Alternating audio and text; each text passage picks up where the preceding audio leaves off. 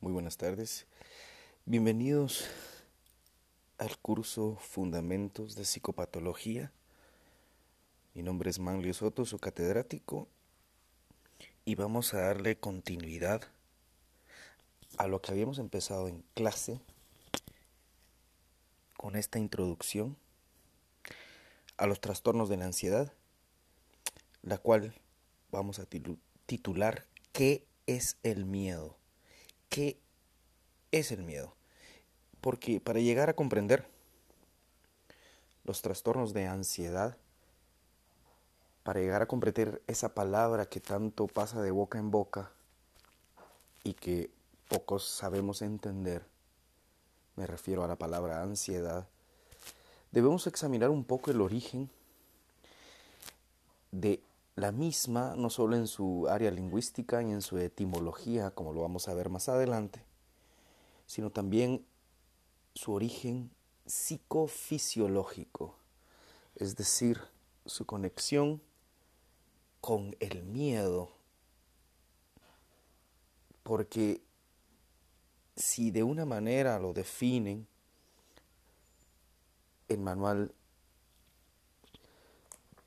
de diagnóstico y estadístico de trastornos mentales es que la ansiedad comparte características con el miedo excesivo y con las alteraciones conductuales que se asocian a ello. Es por eso que empiezo con la pregunta que les planteo a ustedes, ¿qué es el miedo? Bueno, y sabemos para ello responder y a la vez aconsejo la lectura del libro Inteligencia Emocional de Daniel Goleman, pues ahí claramente pues, nos refiere que el miedo es una emoción, una emoción básica. Hace poco estuve leyendo sobre el escritor anglo-estadounidense Lovecraft, un escritor de horror, y él decía que él acudía al horror y al miedo porque es la emoción básica, la más antigua, y porque desde el miedo, decía el autor, se pueden plantear mejores soluciones para nuestra vida. Es una reflexión muy interesante. Pues el miedo es una emoción, una emoción arcaica y antigua. ¿Y por qué vamos a decirle de esa manera es porque está relacionado con la respuesta de ataque o huida. Una respuesta, claro, instintiva. Una respuesta organísmica relacionada con la supervivencia de la especie. Instintiva. Y cuando hablamos de instinto hablamos de algo innato Por ende, la respuesta ataque-huida, a pesar que está en sus estructuras latente en nosotros, bueno, a través de la cultura y nuestros medios sociales, se ha visto degradada deteriorada. Pues el miedo está relacionado con una respuesta básica. El miedo es una emoción. Recordemos que vimos en clase que la emoción, desde su origen etimológico, viene de la palabra mover, mover, sacar de, ¿verdad? Algo que nos mueve. Por eso una emoción es un afecto. Un afecto es aquello que los psicólogos clínicos estamos entrenados para comprender en nuestros exámenes del estado mental de un paciente. Pues que un afecto pueda mostrarse en la vida de un ser humano, que un afecto pueda mostrarse como signo en sus gestos y en sus maneras de comportarse de acuerdo a los contextos, nos va diciendo en qué manera la persona está conectada con sus emociones y sentimientos. Entonces, vamos a recapitular. Los trastornos de ansiedad están relacionados con el miedo, esa emoción, que es un afecto a eso que nos invade, eso que nos, que nos saca de quicio, ¿sí? y que de alguna manera eh, es un vestigio de la respuesta de ataque o huida, aquella respuesta instintiva que está orientada a la supervivencia de la especie. Vamos a examinar ahora esta idea de la respuesta de ataque diagonal huida, pues es algo muy interesante. Podríamos pensar que estamos ante un vestigio de, de la evolución del sistema nervioso humano. ¿Y por qué hablo de esto? Precisamente porque esta respuesta está involucrada con los procesos básicos y regulatorios que hacen que un organismo vivo pueda mantenerse como tal. Precisamente porque en esta parte del sistema nervioso están determinadas las respuestas más antiguas, las cuales compartimos con los reptiles y mamíferos.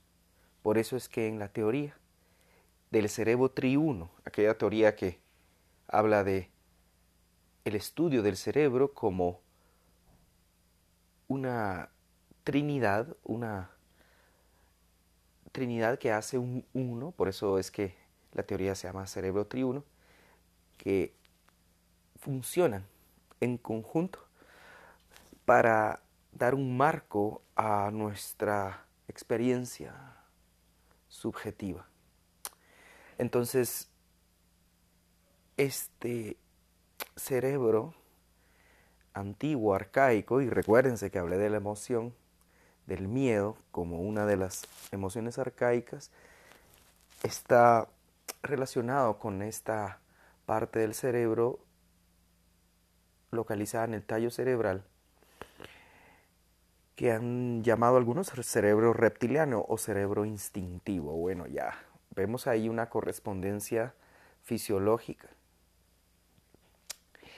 la cual nos indica que tanto mamíferos como reptiles hemos tenido una serie de o un repertorio de respuestas que guían nuestra nuestro actuar en el medio ambiente hostil pues ha sido un logro evolutivo que las especies puedan tener estos engramas o estas, estas rutas de sentido que les guían hacia los objetos exteriores, los cuales tienen el sentido para ellos de la perpetuación de su especie. Bueno, hasta allí es algo pues, bastante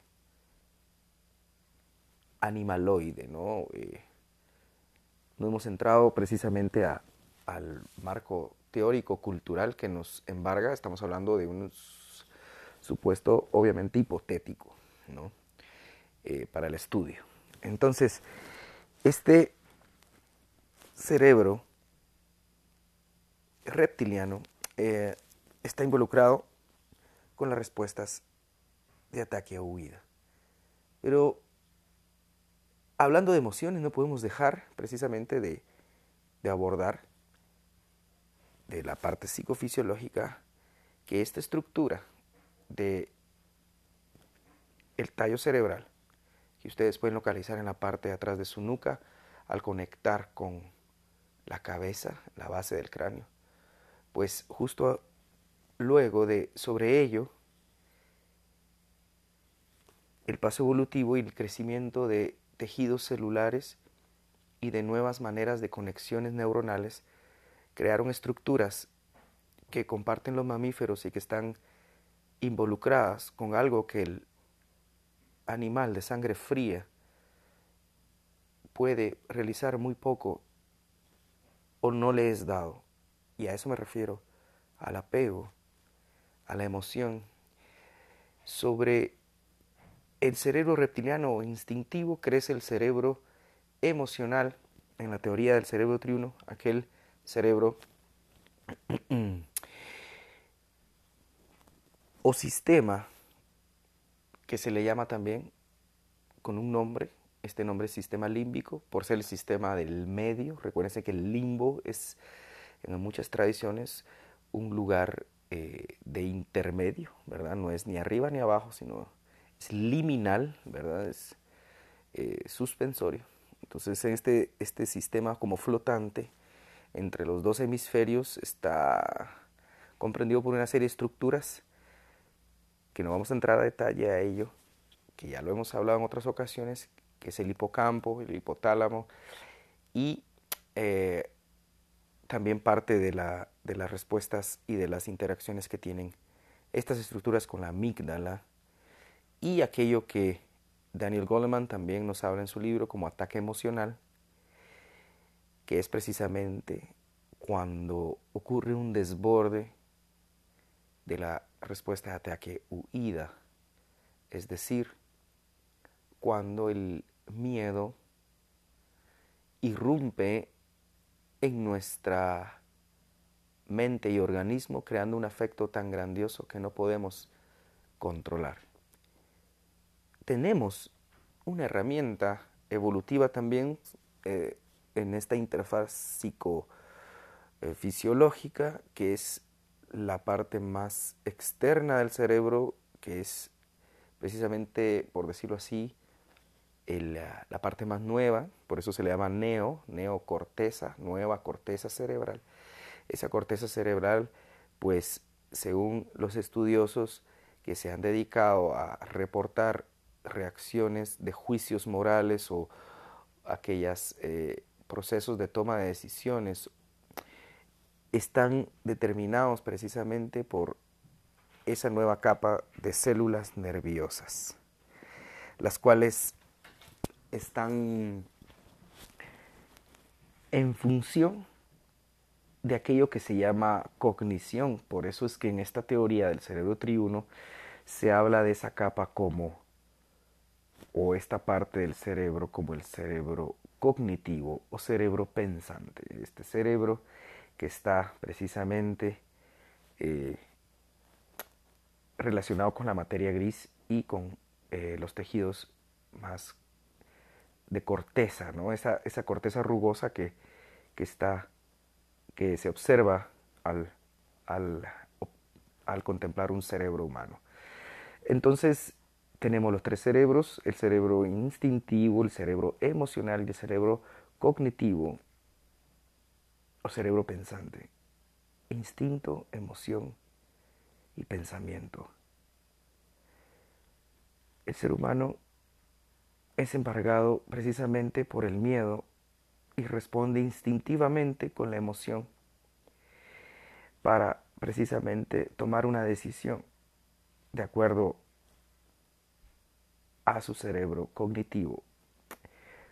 Ojo, les recuerdo que esto no quiere decir que en el cerebro estrictamente o per se estén guardadas estas respuestas, pues si hacemos una disección de un cerebro no van a salir brotando pensamientos e imágenes e ideas, sino que ahí tenemos una serie de conexiones neuronales que están relacionados electrónicamente con las percepciones de nuestro sistema nervioso. Se recuerdan que todo entra a través de nuestros sentidos. Entonces, hasta este momento, hemos llegado a dejar claro de que el miedo está relacionado con los trastornos de ansiedad precisamente porque es una respuesta arcaica que se nos sale de control, que no llega otra vez a un estado de reposo. Veamos un ejemplo típico. Sucede que encontramos a una persona con la cual tenemos un, una rencilla o un tipo de, de problema y le tememos y sabemos que encontrarnos con esa persona va a resultar en una congoja en un enfrentamiento o en un mal rato a menos. Entonces, resulta que cruzando por nuestro camino viene esta persona.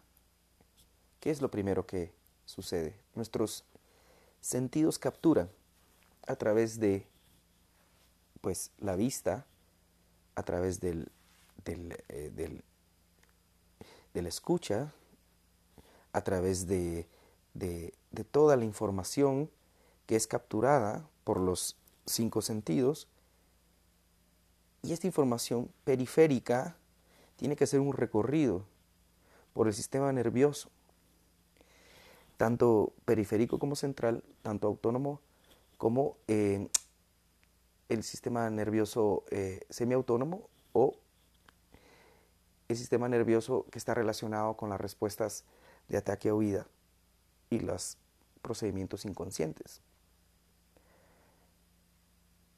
Entonces, eh, esta serie de respuestas se producen en milisegundos, pero todas atraviesan la ruta de la columna vertebral subiendo precisamente por el tallo cerebral, pasando por nuestra estructura instintiva, nuestro cerebro reptiliano y llegando precisamente a el cerebro emocional hasta que también le damos un marco cognitivo de pensamiento. ¿Qué quiere decir esto? A ver, que al ver a esta persona con la cual posiblemente tengamos un problema o una pelea, la emoción se va a disparar. ¿Vamos a atacar o vamos a huir? Eso lo va a decidir, ¿verdad?, el marco teórico o el marco conductual, el marco cultural, que eh, está instalado a manera de, de condicionamiento en nuestro eh, en las respuestas relacionadas a los procesos cognitivos. Entonces vamos a filtrar. No vamos a atacar o huir, pero podemos muy bien tomar una decisión socialmente adaptable, adaptada, perdón, o una decisión pues muy singular y se nos da la gana y le pegamos a la persona y bueno, la emoción, el miedo básico nos hizo atacar. Lo cual obviamente desde un observador externo en, un proceso, en una, perdón, en un medio social como el nuestro, diría, bueno, qué raro que esta persona tenía un problema con esta persona, por supuesto, pero de buenas a primeras le pega, ¿no? Ahí vemos de que hay una diferencia entre el miedo, que es una emoción sana, pues es sano sentir emociones, pero que las emociones no dominen o sean excesivas nos lleva al otro lado del umbral y se pueden volver patología o angustia. Y aquí vemos la conexión entre los trastornos de ansiedad, porque los trastornos de ansiedad, aquellos problemas que son clínicamente significativos para el ser humano, son un desborde del miedo. Ustedes sabrán de las famosas fobias, pues la fobia es un miedo. Fobia es una palabra que viene de la, mitología griega, del dios, bueno, de una personificación del miedo, Fobos, hijo de Ares, el dios de la guerra, y de Afrodita, y el dios, la diosa del amor. Imagínense, de la guerra y del amor nace el miedo.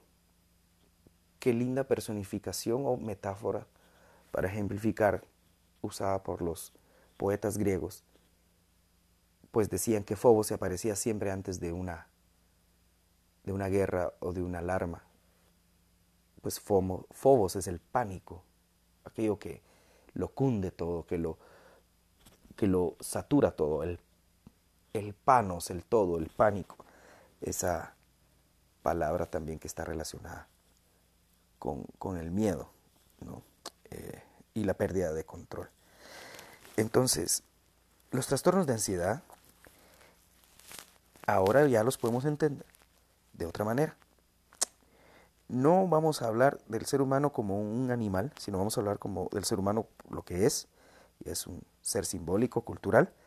Entonces no podemos dejar de verlo como es y de hablar de la relación de los trastornos de ansiedad con el apego porque muchos de los trastornos de ansiedad, muchas de las situaciones que hacen desbordar a un ser humano por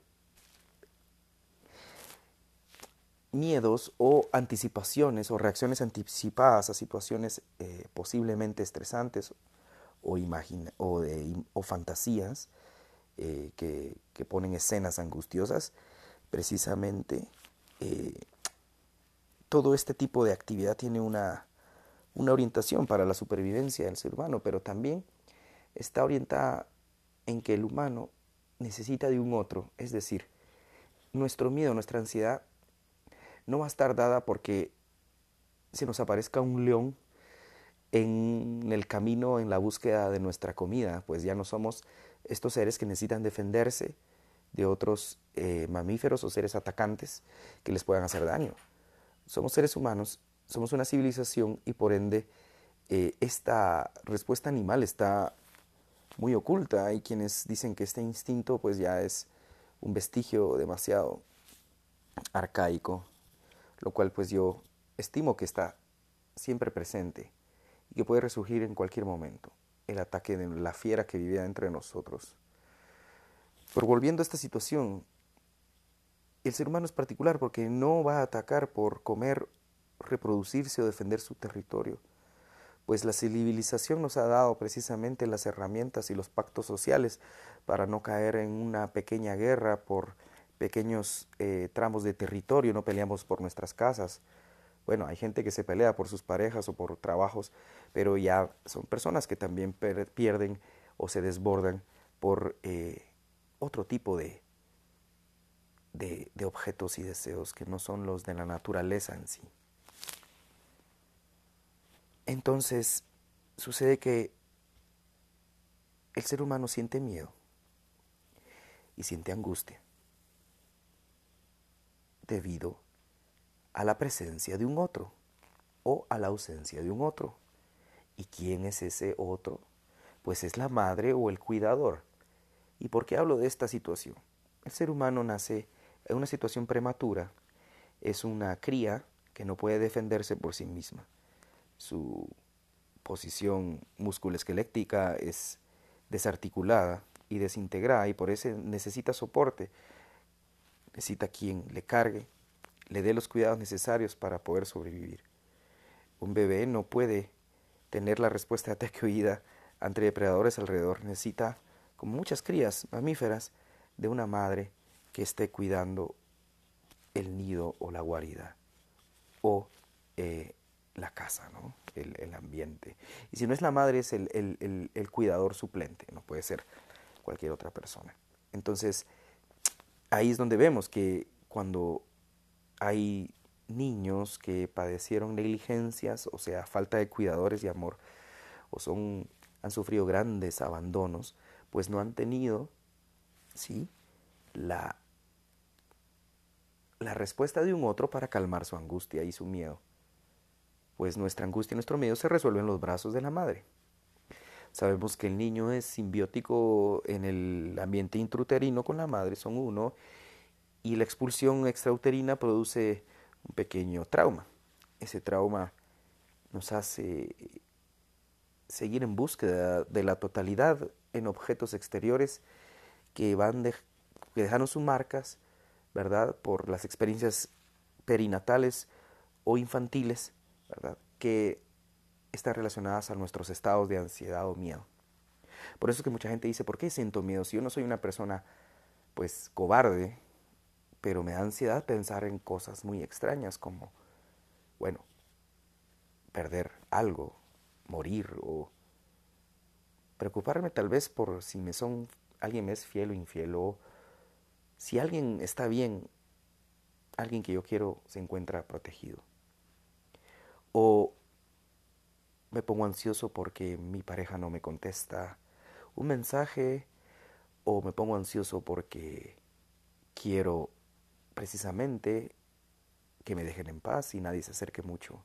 Todas estas respuestas creo que se va entendiendo cómo están relacionadas con el miedo, su origen en el ser humano en su necesidad de apego hacia otro humano que le dé el cuidado necesario. Entonces, para abordar los trastornos de ansiedad, en esta introducción estoy hablando de apego porque se va a dar cuenta de que existe un trastorno, por decirlo, por adelantarnos un poco, que se llama el trastorno de ansiedad por separación. Si no sabemos de qué separación estamos hablando, no podemos entender la ansiedad. Y aunque este trastorno de ansiedad por separación está dedicado o está eh, enmarcado en la niñez, todos tenemos una ansiedad por separación.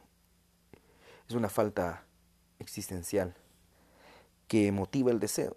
Por eso es que también quiero que reflexionemos en el miedo como una emoción que también trae luz y que sin el miedo, sin la ansiedad, no podemos sobrevivir. El problema es de cuando la ansiedad o el miedo se vuelven excesivos. Para dar cierre a este, esta pequeña introducción sobre qué es el miedo y su relación con los trastornos de ansiedad en la psicología clínica, vamos a entonces a proceder a definir, porque hay que tener un marco de conceptos muy claros, qué es ansiedad. Bueno, vamos a leer, vamos a leer aquí del, del, del inicio del DSM5 que nos dice, dice, los trastornos de ansiedad son los que comparten características de miedo y ansiedad excesivos, así como alteraciones conductuales asociadas.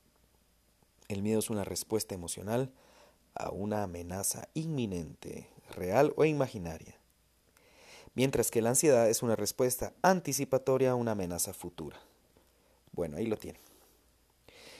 Entonces, la ansiedad es precisamente un miedo eh, fantasioso, un vicio, por decirlo así, circular, anticipatorio de la mente, según, según el DSM5, cosa que psicoanalistas estuvieran un poquito en desacuerdo, porque se tiene la concepción clásica de que la fobia específica tiene un estímulo, valga la redundancia, específico al cual produce el miedo irracional.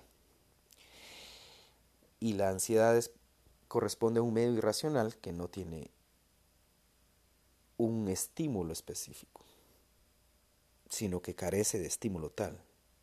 Por ende es irresoluta la ansiedad. Lacan en su seminario de la angustia nos habla de la ansiedad, que la ansiedad no es sin objeto, sino que la ansiedad tiene un objeto. Y la ansiedad se, se produce por la presencia del objeto de nuestro deseo, o sea, aquellas pequeños instantes o situaciones en que hacemos grandes transferencias o tenemos grandes angustias sobre personas que de manera inconsciente sentimos grandes apegos o rechazos y que esas tipo de reacciones inconscientes a veces son las que fundamentan nuestras relaciones amorosas o de amistad, llevándonos más adelante pues por ignorar sus causas, a momentos difíciles. Así que ya hemos visto qué es el miedo y su relación con los trastornos de ansiedad. Los trastornos de ansiedad, para terminar esta parte, se encuentran localizados, vamos a ver, en la página 189.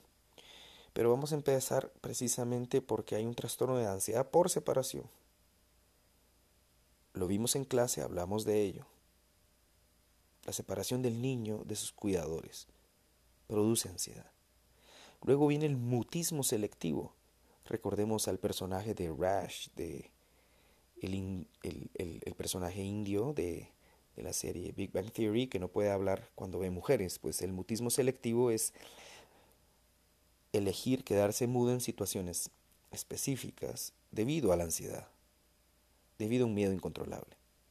Luego tenemos en nuestra lista la fobia específica, la cual se nos pide que se especifique si es una fobia, es decir, un miedo irracional o excesivo a un animal, a un entorno natural, a una sangre, inyección o herida,